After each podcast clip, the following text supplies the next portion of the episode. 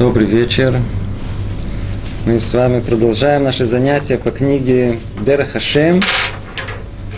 Мы находимся в четвертой главе. Она называется «О положении человека в этом мире». И уже несколько занятий было у нас на эту тему. И один из э, первых выводов, который сделан о том положении человека в этом мире, где человек находится в этом мире. Он находится в этом мире, который всецело мир материальный.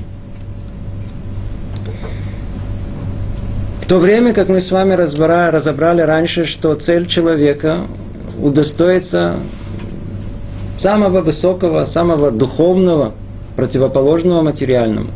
Вдруг что мы видим? Мы видим, что человек находится в мире материальном. Сам он, тело его материально. Соответственно, интересы его материальны. Со всех сторон есть одна материальность. Что же нам делать? Куда нам податься? Что Творец от нас хочет? Если Он сам нас поместил на самое дно материальности и при этом требует от нас духовности, и вот тут там приходит одно из самых э, глубоких замыслов Творца. И так, об этом мы уже разбирали в прошлый раз, так тут написано, повторим. Но глубоким замыслом Творца было упорядочить вещи таким образом, чтобы человек, даже будучи вынужденно погруженный в материальность, смог из самой материи, из телесного занятия достигнуть совершенства и возвышения в чистоте и высоте. И наоборот, спуск станет его восхождением. Спуск в этот материальный мир, он станет его восхождением, и оттуда приобретет он достоинство и славу, подобных которому нет, ибо он превращает темноту в свет и заставляет воссиять непроглядную тьму. Тут многое что само по себе разобрать, но смысл, надеюсь, самый простой, и который на поверхности он ясен. Замысел Творца, он противоположен тому, что разум человека может понять. Разум человека понимает все материальное как источник зла, как то, что противоречит духовности, поэтому он хочет одно или подавить материальное, телесное в себе, или вообще не обращать на него внимания, как будто нету, или другими словами идти за ним. Но только тот, кто сотворил мир, знает, для чего это все сотворено. И смысл этого, что только из материальности этого мира человек, человек может подняться к высоте э, чистоты духовности. И это, поскольку Всевышний установил человеку границы и порядки использования и мира, и творений – и намерение, которое будет иметь при этом в виду. Угу. Какой же выход? А то, что мы сказали, это только заголовок. Спуск вниз, он станет восхождением. Это как лозунг звучит прекрасно. Ну а как конкретно это осуществляется? Установил Творец, что человек должен в этом мире материальном находиться в определенных границах – соблюдал определенные порядки. И что тогда? Если он будет таким образом использовать этот мир, в котором он находится, имея при этом определенные намерения, то тогда, я снова цитирую, когда человек действует, действует в тех границах и порядках, и с теми намерениями, что приказал Творец, то это телесное и физическое действие будет само по себе производить совершенство.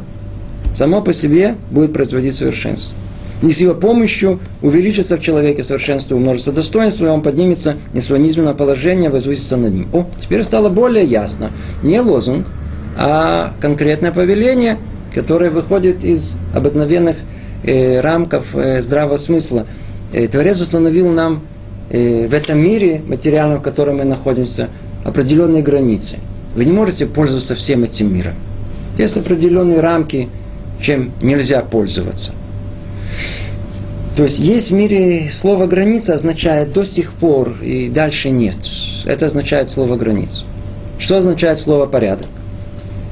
Порядок предполагает, что есть некая идея, и для того, чтобы ее осуществить, нужно хранить определенный порядок, соблюдать определенный порядок. Тут встают в 6 утра, а ложатся спать в 11. Почему? Для определенной цели, чтобы человек мог функционировать целый день в бодром состоянии духа, предположим, и учиться хорошо. Тут нужно, чтобы было убрано, тут нужно это. То есть речь идет уже о чем? Порядок, он предполагает, что есть э, некая идея, которая определяет этот порядок, и мы должны только этот порядок вытащить его из э, этого состояния, из состояния идеи в конкретное осуществление, реализовать эту идею. Каким образом? По порядку. По порядку. Так все строится по порядку. То есть говорит нам Рамхаль о том, что есть э, э, ограничения в этом материальном мире. Надо, чтобы человек э, знал границы, то есть не все э, возможно использовать из этого мира, не все можно, не всем можно пользоваться из этого мира. С другой стороны, нужно э, соблюдать тот порядок, который установлен. Несомненно, он скрыт от нас основная идея, но только указывается на тот порядок, который нужно соблюдать. Снова это ясно и понятно на уровне идей. Теперь, а о чем конкретно речь идет? Какое тут конкретно осуществление всего этого? И мы переходим с вами уже к непосредственно к нашему занятию. И э, кто держит в руках э, текст, это пятый параграф. И тут теперь пишут и раскрывают нам то, что в начале Рамхаль объяснил нам в качестве абстрактной идеи, которая очень ясна и понятна, чтобы осуществить что-либо, нужно соблюдать эти рамки, границы и не выходить за них. А с другой стороны, нужно соблюдать порядок, который установлен в этих рамках. Теперь это звучит э, абстрактно. Границы, порядки. Ну, сейчас приходит Рамхали и говорит, теперь знаете же, эти порядки границы и есть заповеди Всевышнего, предписывающие и запрещающие. Это и есть непосредственно те мицвод, с которыми мы знакомы. И часть из них, она, мы знаем, что есть 365 мицвод э, «не делай» и 248 повелений «делай». В общей сложности 630 мицвод. Мы знаем эту общую, общую цифру да, из э, Тары устной, что в общей сложности Тора повелевает еврею соблюдение 613 мицвод. Из них, как мы сказали, 365 э, не делай, 248 мицвод повелевающих мицвод делай. То есть мы сейчас пришли к практически к основе, на чем строится еврейская жизнь. Мы знаем, что еврейская жизнь не строится на абстрактных идеях. У нас еврейская жизнь – это маасе. Удостоились мы Торе по одной единственной причине, что сказали «наасе венишма».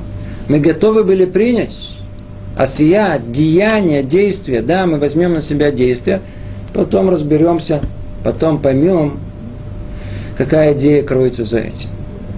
Так вот, то, под чем подписались евреи на горе Синай, о том, что да, мы возьмем на себя исправление себя и как следствие всего этого мира посредством того, что мы будем соблюдать 613 заповедей, которые Творец повелевает нас. Эти заповеди делятся на две группы. Есть порядки и есть границы. Ну, что такое границы? Это мицвод. Не делай. Что такое порядки? Это мицвод делай, мицвод э, повелевающий. Давайте только чуть-чуть продвинемся по тексту и поймем чуть это поглубже. Каждая из них направлена на приобретение человеком и усиление в нем одной из ступеней истинного превосходства. С одной стороны, это я добавляю, и на устранение одного из аспектов тьмы и недостатков – это происходит с помощью выполнения определенной предписывающей заповеди или воздержания от нарушения запрещающей заповеди. И детали всех заповедей, и детали каждой заповеди в отдельности основаны на истинной реалии и сути человека, во всех его качествах и на истинных аспектах э, требуемого совершенства. Каждая заповедь имеет свои условия и границы, необходимые для совершенства человека. Итак, мы видим то, что нам объясняет Рамхаль в нескольких словах. В нескольких словах. Он заложил э, все, всю глубину всю основу понимания, что такое э, мицвод. Что такое мицвод. Ну давайте по порядку попробуем это разобрать, чуть углубимся в это. У нас сказано, э, говорят э, мудрецы, ло нитну мицвод эла лицарев баем это бриот. Не даны нам повеления, а для того, чтобы э, улучшить творение. Я условно перевожу это. Слово лицарев, оно имеет два смысла. Первый смысл мы его находим в, по отношению к очищению, типа очищения руды. Например, э, мы хотим э, отделить э, руду, вытащить оттуда металл или золото, или как тут э, сказано серебро, кесов. И есть этот процесс выделения, отделения одно, одно, одно от другого. Это первое понимание слова лицарев, то есть вытащить плохое, вытащить недостойное, нехорошее. Отделить его от, от, от добра, от хорошего. То есть есть руда, есть, есть, в руде есть э, металл чистый, и он перемешан. Что мы хотим? Мы хотим взять, очистить его, чтобы им пользоваться только. Поэтому нужно отделить все не самое хорошее. Да, на самом деле царев это присоединение. А с другой стороны, как вы говорите, смысл слова лицарев какой? Как вы говорите, на противоположный. Лицарев это присоединение, соединение. Теперь мы понимаем, что наши мудрецы никогда не употребляют ни одного слова, э, не то, что не точно, а, а, а, а с абсолютной точностью, которая соответствует самой реальности. Даны мицвод нам лицарев это бриет сказано. Лицарев два смысла имеет. Один смысл, что нужно все то плохое, которое есть у нас, надо его исправить. Надо его отделить от нас подальше, подальше. А с другой стороны, что нужно? Недостаточно только избавиться от недостатков, которые есть у нас. Необходимо также приобрести и достоинство. Суть приобретения этих достоинств, этого достоинства, как мы с вами учили до этого, это приближение к Творцу, это исправление самого себя. Тем самым, когда человек исполняет митцвот делай, он каждый раз как бы приближается все больше и больше к реальности Творца. Или по этой причине слово мецва, как мы ее понимаем, как слово цевет. Цевет. Вместе цевет это одно единое целое. Слово мецва, она соединяет человека и Творца в одно единое целое. Цевет. Это, цевет это команда, да, то есть они есть каждый по отдельности, а когда они собрались все вместе для одной цели, то это цевет. Поэтому есть мила цивуй. А цивуй, он, э, повеление, оно соединяет разрозненное в одно единое целое для осуществления этой цели. Они становятся единым целым. Мы видим, что есть э, вот эти две э, составляющие принципиальные, которые есть. И тут скрыт весь смысл повелений. Только давайте попробуем чуть-чуть еще расширить, и тогда подведем э, общий итог э, более ясно. По отношению к мицвод, если мы откроем книгу Шарек Душа, которую написал ученик Аризаля э, Виталь, Виталь, то мы в самом начале найдем там описание совершенно необыкновенное э, вот этой структуры, структуры мицвод. Там он пишет, я снова только говоря простыми словами, о том, что весь мир, он необыкновенно упорядочен необыкновенно упорядочен.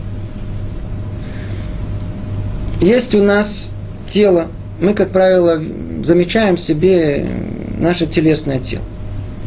Говорит Рамхаль, но само тело, оно само по себе не есть человек. невозможно сказать о том, что мое тело это есть мое я. И дальше несколько умозаключений, в которые мы с ними, мы уже неоднократно, кстати, это проделали, проделывали, тут не буду это повторять. Человек это не тело, это то, что это только оболочка, это только одежда э, самого человека. Сам человек это его духовная суть. Мы называем его по-русски слово душа. Но, тем не менее, э, у нас есть тело, да, оно есть тело, да, живое, конкретное, но суть самого человека – это душа его. И, как правило, когда мы начинаем описывать, мы говорим, есть э, тело человека, и в нем там внутри есть э, душа. Естественно, что душа соответствует телу. Но правильный порядок он нет такой. Человек, суть его, это только душа, эта душа, на первый взгляд, она однородна и едина, но на самом деле она разделена на много частей. На много частей. Говорит Гаон из Вильна о том, что первый человек до первого своего нарушения, до единственного нарушения, до этого первородного греха, у него была всего одна единственная мецва, которому повелели. День, которым ему повелели, в этот же день он появился на свет, в этот же день ему дали это повеление, в этот же день он согрешил, в этот же день был наказан, все произошло в один день. И в мире был только один человек. Следствие этого греха, что было, помните? Весь мир пух, грохнулся. Человек сотворил этот грех, и как результат весь мир, он стал гораздо более материальным. В принципе, он упал с высоты духовности своей в гораздо более низкие миры, э, где материальность, она очень-очень существенна и чувствительна. Конкретно, в чем это выразилось? О том, что то, что было сосредоточено как бы в одной единице измерения, в одной точке, распалось, каждая из них раздробилась на составляющие. Шесть дней на шесть тысяч лет. Душа одного человека на миллиарды осколков, основные из которых 600 тысяч душ. Одна мецва раздробилась на 613 мецвод. Почему это так и почему в таком соотношении? Естественно, что это надо учить, это глубина большая в этом есть. Но так или иначе мы должны знать, что суть человека – это его душа, это его душа. И так как она, она уже не душа первого человека, а только осколки этой души, то она требует гораздо большего исправления. И она сама по себе уже состоит из 613 частей. Душа состоит из 613 частей. И, и на эту душу, эту душу облекает ее одеяние, которое мы называем телом. Само по себе в этом мире эта душа не может существовать, она связана с телом. А так как а тело это, оно полностью оно построено, создано по прообразу самой души, то она и соответствует э, строению своей души. Поэтому так же, как есть 613 частей в душе человека, есть 613 частей в одеянии, в теле человека. В чем это выражается? Есть 248 органов в э, человеке. И есть 365 э, кровеносных сосудов, которые точно соответствуют определенным э, соответствующим частям в душе человека. Это, что называется, амарехет, это общая система описания, что есть человек. Теперь, когда человек, он живет в этом мире – он функционирует, то в каждой области есть своя ответственность. То, что отвечает за не, чтобы не испортиться в этом мире, это те самые кровеносные сосуды. Когда человек, он, он, он, э, ему удается не нарушить 365 запретов, то есть выполнять мецвод не делай, то, то самый свет Творца и духовная пища, которая да, исходит даже от э, того, что человек старается выполнить в этом мире, она способна пройти и дойти до всех органов, существующих в, в душе человека. То есть, если человек, давайте предположим, что человек, он нарушает какое-то э, повеление Творца, это подобно тому, как кровеносный сосуд, он э, перекрывается. Теперь что происходит, когда нет доступа крови к этому органу? Этот орган отмирает. Точно так же и тут. Человек, нарушая что-либо в этом мире, он просто не дает возможности прийти этой самой духовной пищи к тому органу, от которого он должен питаться. И, а с другой стороны, сам орган, да, который там есть, если, если, а если человек выполняет повеление, 248 э, повелений делай, что этим он добавляется? Он совершенствует свою душу, оно влияет на нем. И мы дальше скажем, каким образом происходит это удивительное влияние. И, и точно так же, как есть, знаете, есть э, э, органы, которые, от которых зависит э, все функционирование тела. Уберите его, нету жизни. Но есть, с другой стороны, органы, которые уберите их, и можно жить. И не, не, от которых все зависит. Точно так же есть мицвод. Есть мицвод, если мы их не выполняем, то это влияет на всю душу.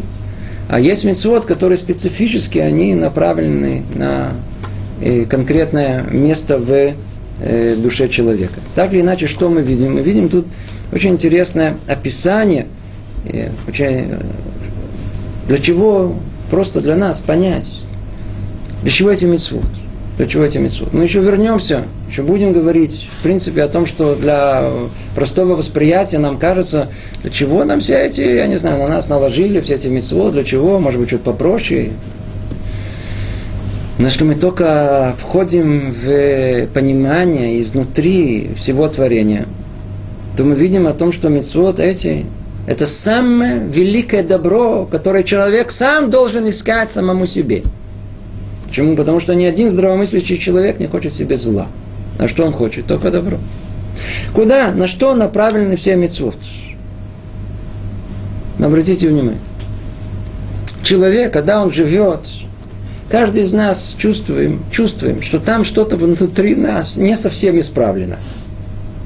Смотрите, есть люди, которые это не чувствуют. Но большинство людей все-таки осознают, может быть, не в тот момент, когда это происходит, но потом ну, что-то в нем не то тут не сдержалась, тут что-то ляпнул, тут что-то сказал, тут обиделся, тут э, кого-то ненавидит, тут, э, тут неправильно ответил, тут, тут э, лень было встать, а тут мы чувствуем что-то не то, у нас, у нас э, много что изнутри есть, изнутри есть. Как мы это назовем? Назовем, не побоимся назвать словом, в каждом из нас есть недостатки, недостатки. С другой стороны, в человеке есть что изнутри, что есть. Массу достоинств. Мы должны их знать, должны быть знакомы с ним. Единственное, что, как правило, обратите внимание, интересное явление. Недостатки человека, все время они стараются выйти ковцим, они прыгают э, изнутри наружу чуть ли не автоматом. В отличие от этого достоинства, знаете, они как-то скрыты в нас и не проявляются. Хотя мы чувствуем, что ну я же хорошая. Я только хорошего хотел. Или так далее, и так далее. Но почему-то вытащить их изнутри, наружу, это очень-очень сложно. Но только тогда, когда мы это сделаем, только тогда действительно мы окажемся теми самыми хорошенькими. Только тогда, когда мы это осуществим. Это есть мецвод делай. Это есть мецвод делай. И в этом скрыт их первый, самый большой смысл, как самый смысл. А, а, а мецвод не делай. Они призваны исправить в нас наши недостатки. Это первое. Второе, мецвод не делай, должны предупредить нас от того, чтобы мы еще больше не испортились. Ведь всегда, кроме того, что у нас есть недостатки, всегда есть шанс, что мы можем упасть еще ниже. И мы прекрасно знаем, что если человек, он плывет по течению – он не живет, не живет. Он не борется. Он, он просто как тот самый лист осенний, куда ветер подул, ветер его желаний подул, туда он и летит. И куда он прибился, вот там прибитый сидит. Это самый несчастный человек, он просто идет постоянно за своими желаниями. И тогда что происходит? Тот недостаток, с которым в нем есть, что он сделал с ним? Еще больше усилил его, еще больше закопал себя в эту землю, в, в, в этот материальный мир. Что призвано сделать повеление «не делай»? Первое. Они изначально призваны исправить недостатки человека, а с другой стороны, они оберегают его, чтобы эти недостатки еще больше не развились, а увеличились в нем, чтобы он вообще там не закопал себя в материальности телесности этого мира. А повеление делай, что они делают?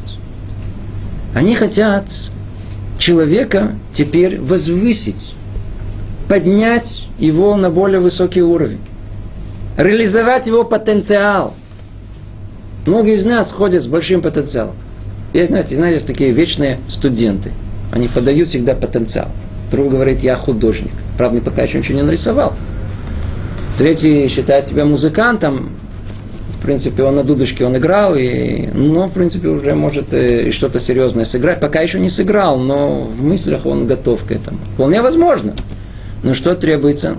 Реализация этого сколько у меня есть организаторские способности. Все, все очень хорошо, но ты когда-то чем-то руководил, хотя бы собой, попробовал, все оказалось в порядке, да или нет. Надо, надо, человек должен это реализовать. У нас среди нас есть много теоретиков, есть много философов, которые не могут подняться со стула. Это все вообще мы... Никакая идея, если она не старается быть реализована, вообще мы о ней даже не говорим. Это, это не, не, мудрость, а глупость. Хотя сама идея, может быть, несет в себе рациональный.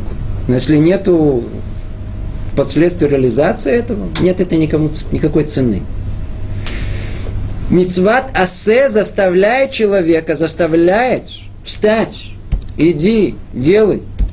Стань тем, кем ты на самом деле хочешь быть кем ты на самом хочешь деле быть. Она, она, она выявляет вся потенциальную силу и, и доброе, что есть в человеке. Скажем то же самое с точки зрения глубины истинного понимания.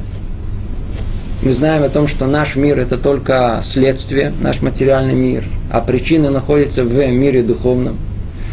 И он устроен необыкновенно сложно, со всей структурой, и мир этот соответствует тому, что есть наверху. Поэтому понимание, что есть э, мецва делай, повелительная мецвод не делая, есть этому очень-очень большая глубина. Нет ничего в этом мире, чему бы не соответствовало корень в мире духовном. Так вот, определение оно такое – то, что э, мецва, сначала начнем с повеления. Повеление, мецва тасе, это то, что есть корень этому в мире, в этом корне есть. Этот корень должен произрасти, и задача человека вытащить его из состояния этого потенциального в явную форму, реализовать это, чтобы из корня произросло дерево. Это сады, чтобы он дерево было. Символ человека нашего, еврейский символ, это дерево. Не просто так дерево. Дерево может остаться в э, зерне. Нет, оно произросло, оно вышло наружу, оно разрослось, оно дало крону, оно дало плоды. Это, это выйти из этой, из этой идеи. То есть то, что есть в духовном мире, должно выйти в этот мир. Теперь мы знаем, что человек может не выполнить повеление Творца. Называется битуль мицватас. Что происходит? Этот корень он не вытащил наружу. Он оставил его в такой потенциальной форме, зерно, пусть гниет. Есть, но как будто он его не соотнес. Не вытащил это духовное, которое должно было выйти в этот, этот, этот, в этот мир. Не исправил ничего. Это повеление делай. А повеление не делай, вы можете понять, что это такое. Повеление не делай, это когда человек порождает в этом мире то, чего в духовном мире нету корня этому. Вещь совершенно не причастная к истинной, к истинной реальности этого мира. Сделал что-то вообще, потому что нет никакого соответствия, нет никакого корня в духовности в этом мире. Это мицвод э, делай и мицвод не делай. Это надо знать, знать эту основу. А мицвод эти, они для нас, для нас, для нас. Они все, все, все для нас. И как только мы начинаем понимать этого, то каждый из нас должен стремиться к личному совершенству. А оно состоит из двух составляющих, мы снова повторяем. Не упасть с одной стороны и подняться с другой стороны. Все очень просто, как в банке. С одной стороны, не допустить минуса в банке, но с другой стороны, этого недостаточно. Нужно, чтобы у нас был плюс. Так и человек. Мы не можем прийти в этот мир и остаться такие, какие мы есть. Не для этого мы приходим в этот мир. Мы должны прийти в этот мир, чтобы стать другими. Мы должны плюс этот плюс, мы должны нарасти. Ну и при этом только еще, чтобы не грохнуться еще ниже. С условием. Поэтому и есть вся эта система, оберегающая нас, которая называется повеление «не делай», с одной стороны, а с другой это недостаточно. Требуется еще повеление «делай», которое будет толкать нас, толкать нас в шею. Я не знаю, еще в какое-то место, чтобы мы начали жить. Начали жить. Есть много людей, которые, в скобках замечу, воспринимают всю еврейскую жизнь очень абстрактно. Знаете, как Интересно. Знаете, прочли, вот, знаете, ты смотри, Мсилат и Шарим, Дера. Это интересно. Учим всю еврейскую жизнь как философию, как э, психологию, как что-то ну, очень такое интересное. Совершенно не понимая, что это, это совершенно не это. Еврейская жизнь – это осуществление. Если мы что-то прочли, то первым делом мы, мы думаем, мы, а где это, конкретно, как это относится ко мне, как я это реализую все. И теперь, когда я иду, выполняю повеление, не делаю, мне это нельзя. Вполне возможно, что я не понимаю до конца, почему именно это нельзя. Это уже дополнительный вопрос, почему. Но факт тому, что Творец мне повелевает это делать, и мы знаем о том, что как это все соответствует. И смотрите, мы не все понимаем в этом мире – Представьте себе, маленький мальчик куда-то взбирается в какое-то место, где там управляется, не знаю, это атомная электростанция, что еще, не знаю, это там пульты стратегических ракет. И смотрит, какие-то кнопки есть. Одна из них красная такая. Ему интересно, он нажимает, нажал кнопку, и вдруг там, у, все, мы ничего не понимаем в этом мире. Серьезно, мы не понимаем, всю сложность, которая есть, и даже то, до чего наука дошла и расшифровала, и действительно величие человека невероятное в том, что они добились, а? но настолько они добились, еще столько же скрыто от нас. Непонятно. И мы не понимаем, когда мы что-то нажимаем, как это на самом деле происходит, как это делается. Как это мир устроен по-другому. Помните, мы говорили, помните со Стапом Бендером? Я знаю, мы старорежимные, знаете, я не знаю, если еще помнят, но вот и поколение. Читаете еще 12 стульев? Не знаю, читаете? Помните Стаб Бедра, что он пошел, взял эту пешку Е1 и 2, да? По-моему, так вот сделал, да. Е2 и 4. О, видите, человек. Хорошо. Для него это было, он первый раз видел эти ряды, которые для него поставили, и он интуитивно сдвинул что-то. Он прошел, сделал, так сказать. Теперь все вокруг него стали шептать что шептать. Он разыгрывает какой-то вариант, какой-то, ну, ну, помогите мне, я уже не помню, дебют, дебют какой-то. Известно там до 20-30 уже хода, после этого уже ясно, как все, все там заработает. Для него с его мозгами это было, так сказать, взять пешку в руки и двинуть. А дальше разберемся. Вяжемся в бой, а потом посмотрим, что произойдет. Но мир же не так устроен, если мы это чуть начинаем учиться разбираться. Мы, мы знаем о том, что мы тут двинули, что ли одно сделали. А есть этому, это, вдруг все заработало, даже мы не знаем, каким образом это делать. Точнее, мы не знаем. Ну, есть кто, да, знает. Да. А, Аризаль знал каждую мецву от тахлита до, до самой конечной цели. То же самое его ученик э, Рабхам Виталь. Что на что влияет, как, что, во всех подробностях, которые есть. И это мецвод. это то, что... И что эти, когда Творец дал на эти митцвот. Причем, как он им дал? Обратите внимание, как он им дал. Он дал нам много митцвот. Есть люди, которые жалуются. Ну, хорошо, все нормально, красиво. Снова он говорит, хорошая философия, красиво. Да, это действительно не делай, а это делай. Да, хорошо. А все-таки может быть чуть-чуть поменьше. Ну, зачем так много? Знаете, как Майса, которая была... Пришел однажды к Ребе Микоцк, знаменитый Гаон, гениальный человек, Надам Кадош, Ребе Микоцк его звали. Есть много историй про него.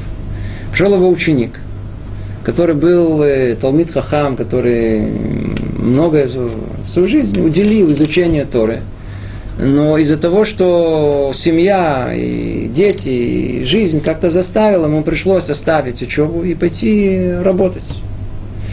И совмещать с учебой, жизнь непростая. И он пришел к своему рэбе поплакаться, Ревой Шелолем, я не успеваю ничего. Я даже чувствую, не чувствую, что я мецву делаю как положено. Эту мецву, не эту мецву. Э, что Творец от нас хочет? Рэбе услышал его и говорит, в принципе, действительно, Давайте подумаем. Если бы нам бы дали меньше мецвод, то чтобы бы мы бы... Вполне возможно, что чем меньше мецвод, по крайней мере меньше, но лучше, так мы могли бы меньше мецвод, но по крайней мере выполнить как положено. Теперь все, все мецвод, что... Он говорит, но это неверно. Это неверный взгляд. Ведь как у нас сказано, Рацака тоже барахули закоты там Израиль, лахем ирбалевец. Творец хотел удостоить еврейский народ, поэтому увеличил мецву.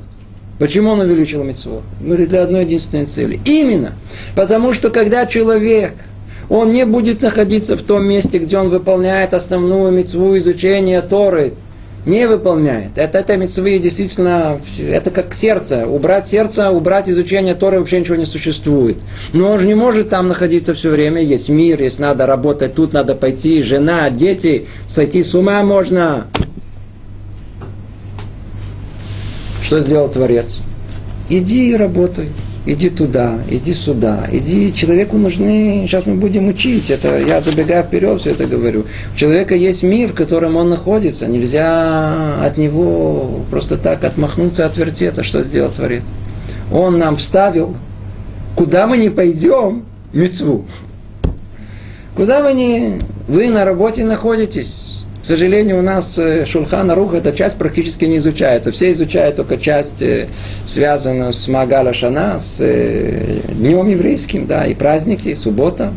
А то, что касается деним, законов, там, как не нарушать на работе, не укради, что такое, и никак не, об, не обмануть, и как мы что-то не совсем это хорошо учим, а хотя очень-очень надо. Необыкновенное количество есть у нас повелений, которые есть. А в качестве, в качестве курьеза э, зашел в парикмахерскую у нас в Шхуне, в нашем районе. Прямо на месте. Зашли в парикмахерскую. Есть, э, вы прямо, когда вы вы прямо на месте можете выполнить тут, недалеко, в парикмахерской, 4 мецвы. Мы еще, может быть, к этому вернемся. Это просто интересно, чтобы это, это, это другая жизнь. Да. То есть это, это те самые границы, и эти самые порядки, которые есть в этом мире.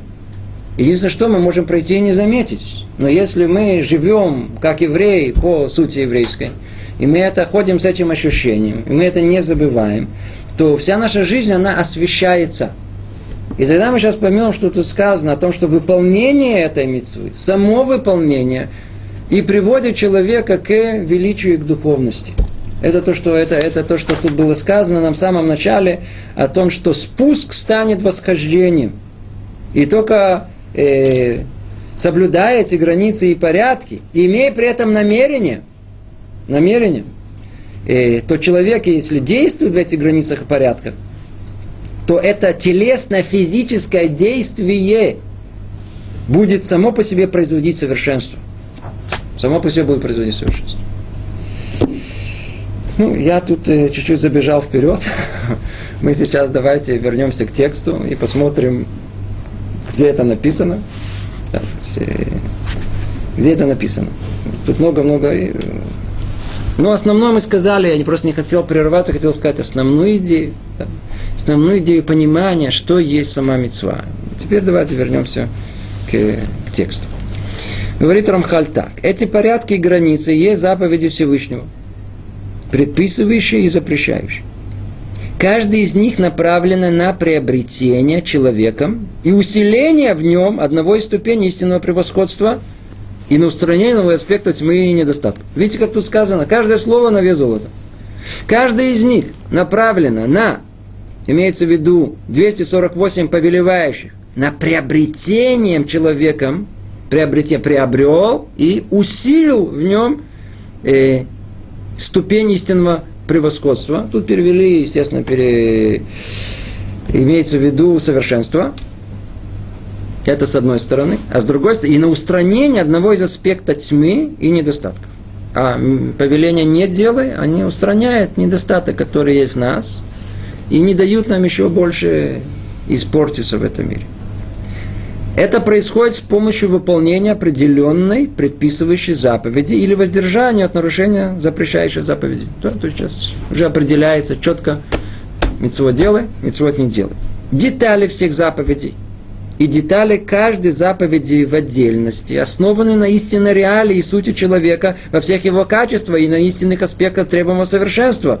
Каждая заповедь имеет свои условия и границы, необходимые для совершенства человека. Это то, что мы сказали о том, а каждая мецва, она соответствует определенному органу в человеке. Есть в человеке 613 органов духовных, и есть 613 в общей сложности э, э, частей человеческого тела. Для исправления каждого из них существует 613 мецвод. Вот. Есть в человеке э, 365 есть э, кровеносных сосудов. Мы их называем гидим. Иногда путают, считают, что это сухожилие. Это не сухожилие, это кровеносные сосуды.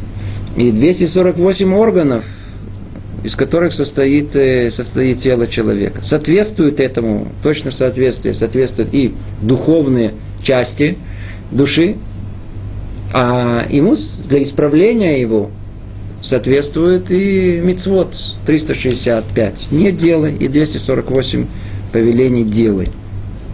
Каждая заповедь имеет свои условия и границы, необходимые для совершенствования человека. Теперь тут уже намекается, что значит каждая заповедь имеет свои условия и границы. Где они написаны? Открываем Шулхан Рух, и там мы находим все условия и границы исполнения каждой митцвы. Есть 613 заповедей, но, что вы знали, они распадаются на огромное множество. Если вы откроете наш Шулхан Рух, то есть свод непосредственно самый простой, как условно мы говорим, заповеди еврейских, то вы не найдете там 613, вы найдете там тысячи, тысячи законов. Но что вы знали, они каждый, если их, их и они все собираются в группы, которые вместе составляют 613.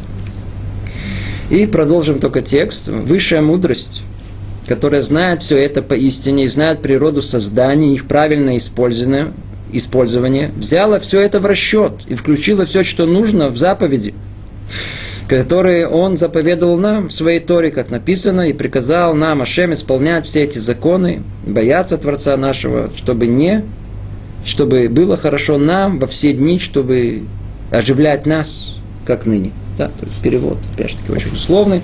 Но э, подводит он итог и говорит о том, что да, высшая му- мудрость, она знает, она сотворила человека, знает устройство его души, и поэтому знает, каким образом эту душу можно исправить, каким образом.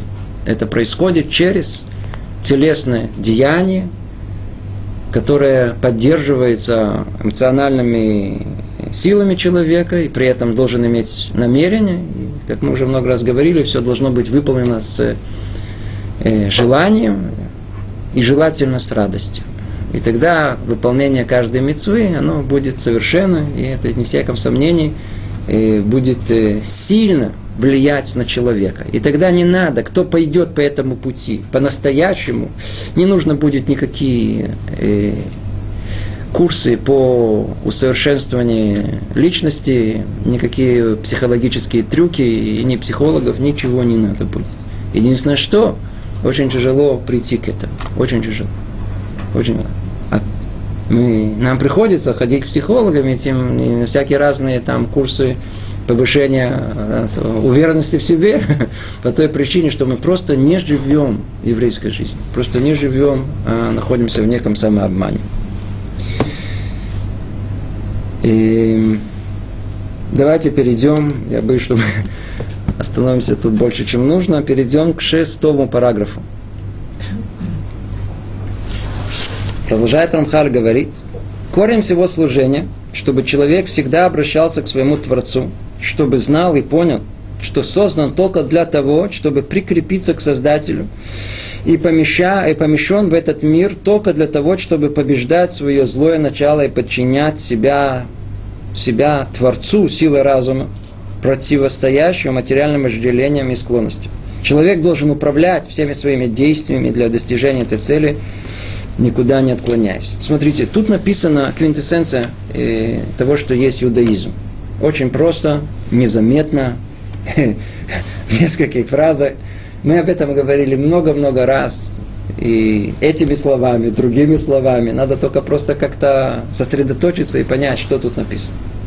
После того, как Рамхаль определил нам здравый смысл нашего существования, человек должен желать добра себе, он только не знает, в чем добро самому себе. Ему кажется, то, что ухватить это добро себе, а потом оказался ухватил, от этого только одно зло в конечном итоге произошло. Все оказалось нам. Человек не знает, а эта система, она очень-очень большая, очень сложная, для того, чтобы человек сам понял, осознал, что принесет ему добро, что зло. Творец дал ему самое лучшее, что это, раскрыл ему этот секрет этого мира и сказал, я тебе точно скажу, что принесет тебе добро на веки вечные. А что ставить тебе в этом, в, в, в, в этом зле, и, и ты не выберешься из него? Этого оберегайся, а к этому беги. Так вот, корень, а для чего все это? Я надеюсь, что вы все помните начало предыдущей главы. К чему все? К чему вся речь пришла? Я напоминаю вам Тахлита Брия, а, а суть творения всего человека. Для чего человек сотворен, его изначальная цель. Для того, чтобы достигнуть совершенства.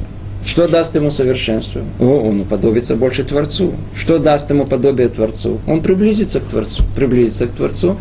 И тем самым он примет то самое добро, которое Творец изначально захотел воздать от своего добра ему, и тем самым он и выполнит цель своего предназначения в этом мире. То, что я говорю, кто слышит первый раз, тяжело переварить. Но мы это переваривали на многих-многих занятиях. Прослушайте их, их заново. Всегда нужно помнить основную цель, о чем речь идет. Суть этих мицвод – это не просто теперь я, что дадут на мицвод. Плохие качества я исправлю. Потенциал, который во мне заложен, начну реализовывать. Теперь я, ва, я теперь Человек очень гордо, я теперь стану, я кто-то, чем человек чувствует себя. Не, кто так э, это поймет, как раз э, придет к самому худшему, еще больше упадет. Для чего все это? Вся система, теперь он объясняет, для чего нам нужно все эти митцвот в конечном итоге. Верно, совершенство нужно, но что тебе даст совершенство? Совершенство приведет человека к тому, что он сможет приблизиться к Творцу.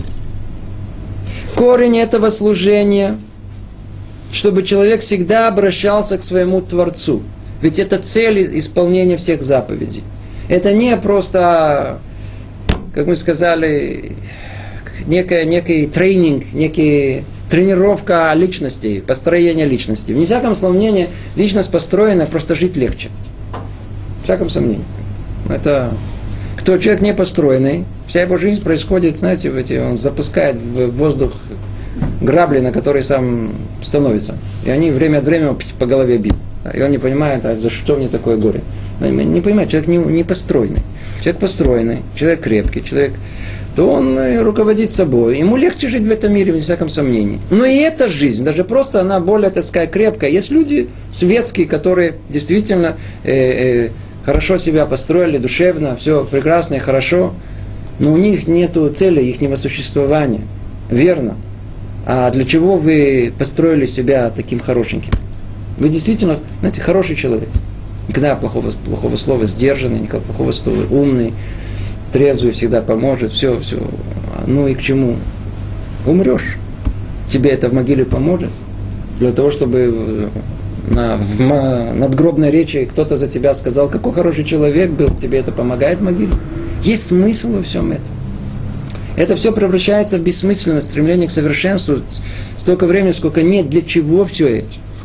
Но когда мы знаем о том, что совершенство человека, это не только, чтобы ему было легче жить в этом мире, и это нужно, но это всего лишь средство в конечном итоге для того, чтобы прийти к близости к Творцу, о, это меняет все, это меняет все. Тем самым человек, он достигает целей своей жизни, он удостаивается вечности этой жизни. Все, что мы не забываем, и все, что мы учили до этого.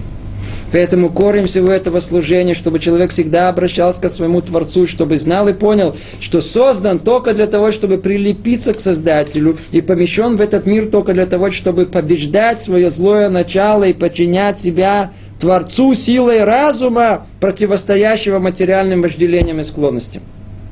Человек должен управлять всеми своими действиями для достижения этой цели, никуда не отклоняясь. Есть такое понятие, называется Дегаглюс. Есть у нас, по-русски это называется, есть большая голова и есть маленькая голова. Что такое маленькая голова? Человек понимает то, что под его носом. Понимает то, что подножный корм. Треугольник. Холодильник, телевизор, туалет, извини. Все, ему ничего не надо. Пока на голову не капает, и пока есть что поесть, и в холодильнике все есть, и есть там телевизия смотреть. Почему ничего не надо?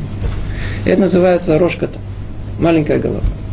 Теперь, это относится не только к простому обывателю, это относится к интеллигенту в той же самой степени. Он занят что-то, чтобы его интересно. Тут чуть-чуть политики, тут чуть-чуть экономики, тут чуть, он все разбирает, чтобы произвести впечатление, он знает, он понимает, что это крутится вокруг своей оси. Да. Но есть люди, которые стараются осмыслить мир более, знаете, богодор. Да, да, вот. Чем больше он объем и тем, по-видимому, его голова, она охватывает больше. Тем он большая голова. Где находится самая большая голова? Та, которая охватывает цель всей жизни. Почему? Потому что в ней уже вложено все остальное, все миллиарды деталей вложено, все, все подчинено основной цели человеческой жизни. Чем наша проблема? Мы в основном живем на маленькой головой. Теперь сказать вам, что не, не надо жить маленькой головой, это тоже нельзя. Начнем жить только большой головой, э, колоссальными идеями. Кем мы будем? Астронавтами. Нас, э, в конечном итоге нас упекут куда-то в психушку, если мы сами туда добровольно не сдадимся.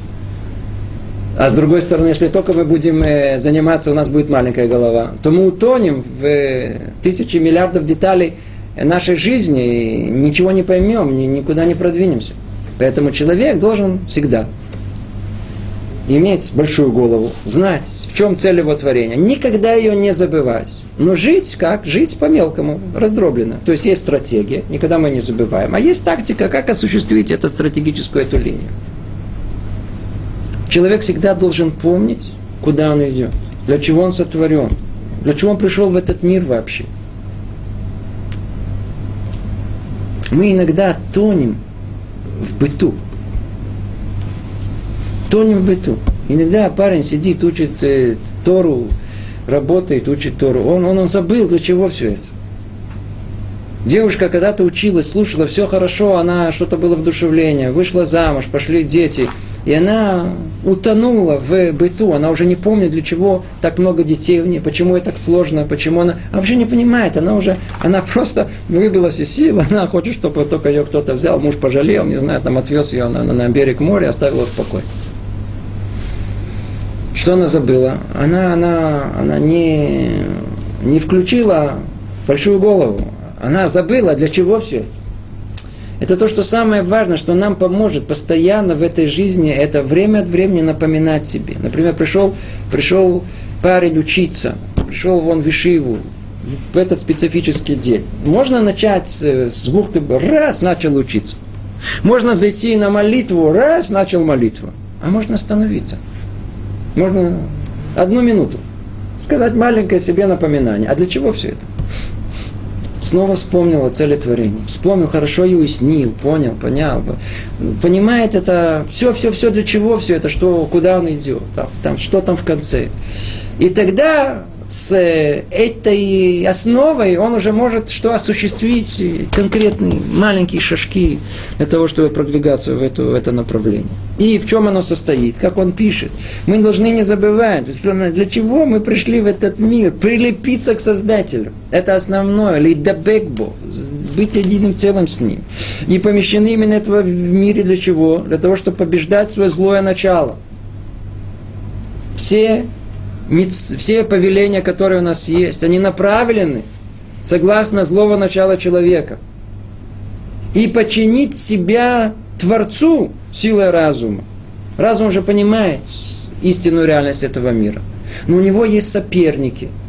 Тот самый царь, глупый и старый, которого называют Ецерара, дурное начало человека который руководит целой группой телесными вожделениями человека. Помните, плохими человеческими качествами, необузданным воображением. Это противоборство разума. И что должен разум что делать? Да разум должен вести человека, а не вот эти слепые желания человека. Он должен противостоять его материальным вожделениям и склонности. Разум должен им противостоять. Человек должен управлять всеми своими действиями для достижения этой цели, никуда не отклоняясь. Это основная цель которая есть у нас в э, исполнении мицвод. Исполнение мицвод, оно помогает нам достичь этой цели. Только исполнение мицвод, оно уже, эта цель, она раздроблена на составляющие, точно в соответствии с э, частями души человека, которые требуют исправления. Но вот это конкретное, оно получится тогда, когда мы будем иметь одно общее намерение. Какое?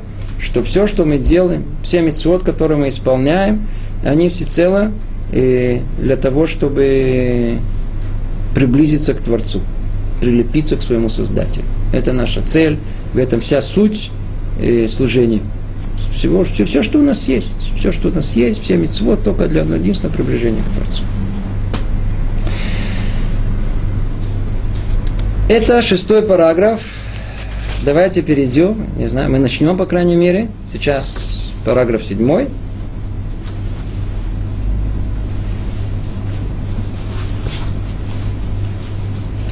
Все, что человек делает, можно разделить на две категории. Первое то, что он исполняет, поскольку так приказано ему Творцом, а второе то, что делает в силу необходимости. То есть первая часть это вся совокупность заповедей, а вторая все использование человека этого мира для своих нужд. Что? В какую тему мы сейчас входим? До этого Рамхаль, он упомянул нам о повелениях Творца, 613 заповедей. Мы прекрасно знаем о том, что в жизни нашей 24 часа в сутки мы вовсе не находимся постоянно в исполнении повеления этих 613. Не все, тут мы видим, что должно быть ограничено. Что еще есть в нашей жизни? И есть то, что потребности телесные, которые есть. Нам нужно есть, нам нужно спать.